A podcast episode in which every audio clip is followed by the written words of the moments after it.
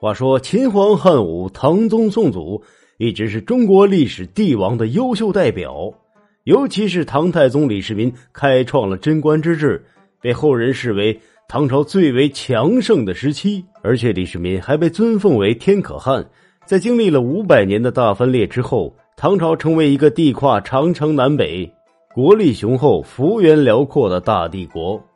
再说李世民的手下名将如云，你要是不灭一两个国家，你都不好意思说你是名将。贞观之治奠定了唐朝一百多年繁荣的基础，但就是这样一个英明神武的皇帝，死的时候只有五十二岁，可以说是英年早逝。对于他的死，史官们也是讳莫如深，好像就是藏着什么不可告人的秘密。据了解，晚年时期的李世民。十分迷恋方术。贞观二十二年，王玄策将一名天国族的艺人送给了李世民。在这位艺人的坑蒙拐骗之下，李世民吃了一颗可以号称让他永生不死的灵药。那最终的结果，相信大家也已经猜到了，被毒死了。